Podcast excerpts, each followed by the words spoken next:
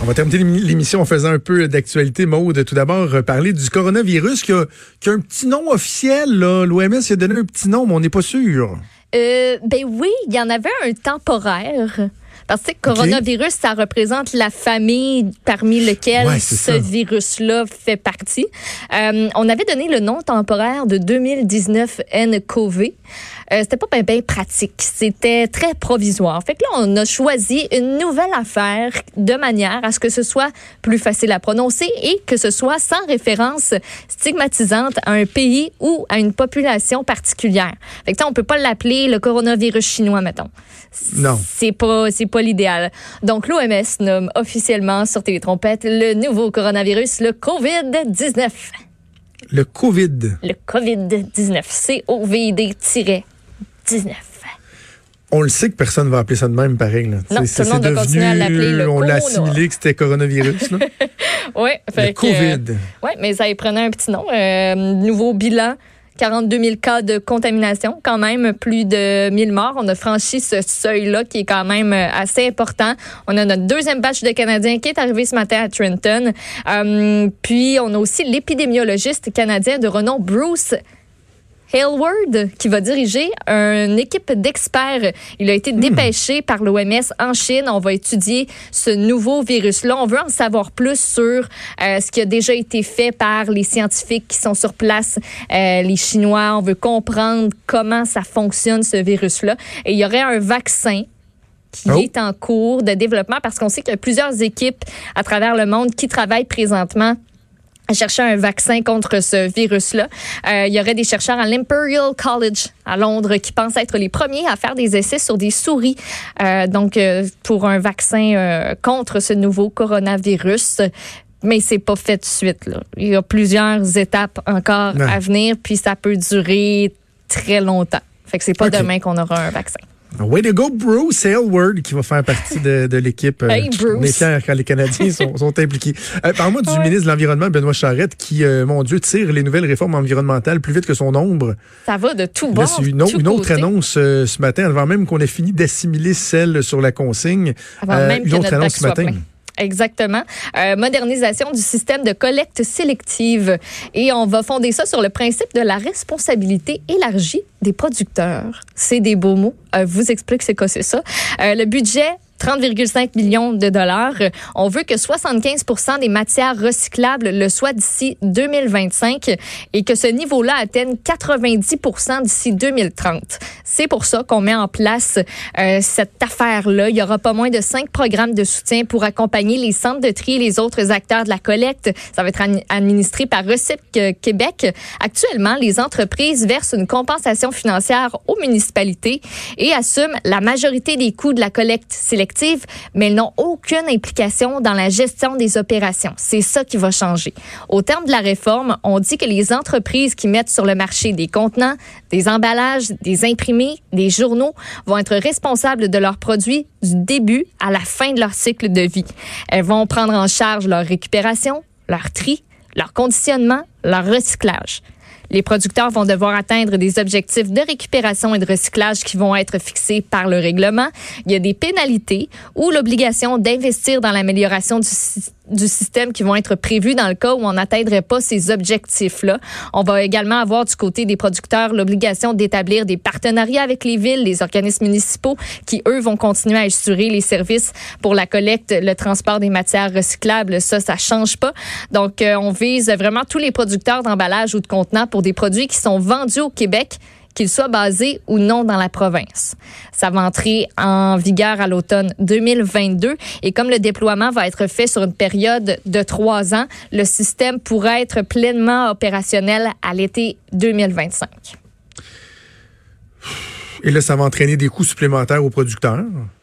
Oui. Et à qui qui vont refiler ces coûts-là, tu penses? Toi et moi. C'est ça l'affaire, là. C'est qu'on est tous pour la tarte à la vertu, là. On trouve ça, on trouve tout que ça goûte bon, C'est juste que, là, la consigne ce matin, on apprend que forcément le prix des jupes des boissons va augmenter parce que la consigne, on dit oh mais c'est à coup nul la consigne, tu as juste à retourner tes contenants puis sauf que là c'est les producteurs vont falloir qu'ils disposent de, de, mm-hmm. ces matériaux-là. Qui, donc là, ils vont charger. La plupart vont dire oui, on n'aura pas le choix de, de, de, charger un petit frais, mais là, ça va être la même chose pour les emballages c'est, je, suis pas en train de dire que je compte là. Je veux juste c'est parce que c'est un gouvernement qui s'est fait élire beaucoup en promettant de réduire le fardeau fiscal des gens, de donner plus euh, d'oxygène. Oui, il y a eu des mesures qui sont appréciées, qui sont les bienvenues. Sauf que là, si ça commence à s'accumuler, ces initiatives-là qui auront pour effet ultimement de faire en sorte qu'au bout de la chaîne, c'est le consommateur qui va payer davantage, ça se peut qu'il y ait une, petite résistance. Là. Alors, euh, et pendant ce temps-là, pendant ce temps-là, nos conteneurs, eux autres, continue à être euh, renvoyé chez nous parce qu'on envoie de la scrap un peu partout dans le monde. Oui, on les revire de bord. Il y a 25 conteneurs de matières recyclables qui ont récemment été renvoyés au Québec parce qu'ils étaient jugés impropres. C'est ce qu'a appris ah. la presse. C'est euh, des conteneurs qui ont été interceptés en Belgique. Ils s'en allaient vers l'Inde.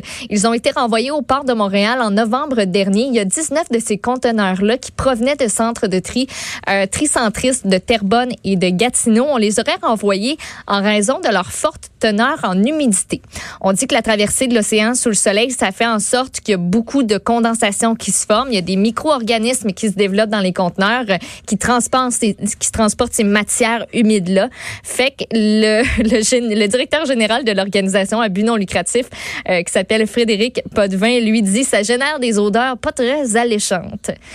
On peut l'imaginer. Il y a seulement cinq de ces 19 conteneurs-là euh, qui ont été renvoyés à Tricentris, euh, qui posaient problème réellement, mais c'est l'ensemble du chargement qui a été retourné. Euh, c'est comme ça que ça fonctionne dans ce genre de cas-là. On n'était pas de mauvaise foi de ce qu'il dit. On dit que c'était vraiment de la matière recyclable, mais c'est que l'autre problème, c'est que la matière, souvent, elle arrive mouillée dans les centres de tri, ce qui fait de l'humidité quelque chose, c'est un enjeu qui, à la base, est important pour l'industrie. On dit que l'été dernier, ça a été pluvieux. Quand il pleut, ça ah. fait littéralement une chute quand le camion se vide. L'hiver, la neige, ça force à avoir des hmm. employés qui pèlent à temps plein. Euh, bref, Tricentris qui a exposé euh, ces problèmes-là. On se fait intercepter dans, à l'international en chemin comme si c'était un un porte-conteneur qui amène de la cocaïne là, ou des immigrants clandestins. Là, puis wow, wow, wow, retournez chez vous, mais c'est nos matières recyclables mm. qu'on se fait retourner avec nos ballots, en tout cas. Un peu euh, gênant. il nous reste deux petites minutes. Je veux absolument que tu me parles de, la, la, grenouille et du poivron. C'est ma nouvelle préférée depuis hier. Je sais que tu aimes beaucoup cette nouvelle-là. Alors finissons là-dessus. Écoute, il y a un couple de Saguenay qui a eu une méchante surprise. Nicole Gagnon et Gérard Blackburn ont trouvé une grenouille vivante dans leur poivron vert en fin de semaine. Dedans, le poivron vert, on vous dit laver l'extérieur de vos légumes ben, comme faut de vos fruits. Mais les regardez donc dedans. Eux, ils ont signalé leur découverte à leur marché d'alimentation et au MAPAC. Nicole a dit, c'est ma citation préférée, c'est comme le secret de la caramilk. Comment la grenouille s'est retrouvée dans le poivron? Je le sais pas. Mais c'est-tu le tétard qui Ben, avec Frédéric Rioux ce matin, c'est pas mal l'hypothèse la plus possible. Il y avait un tétard dans le poivron. Le tétard est devenu grenouille.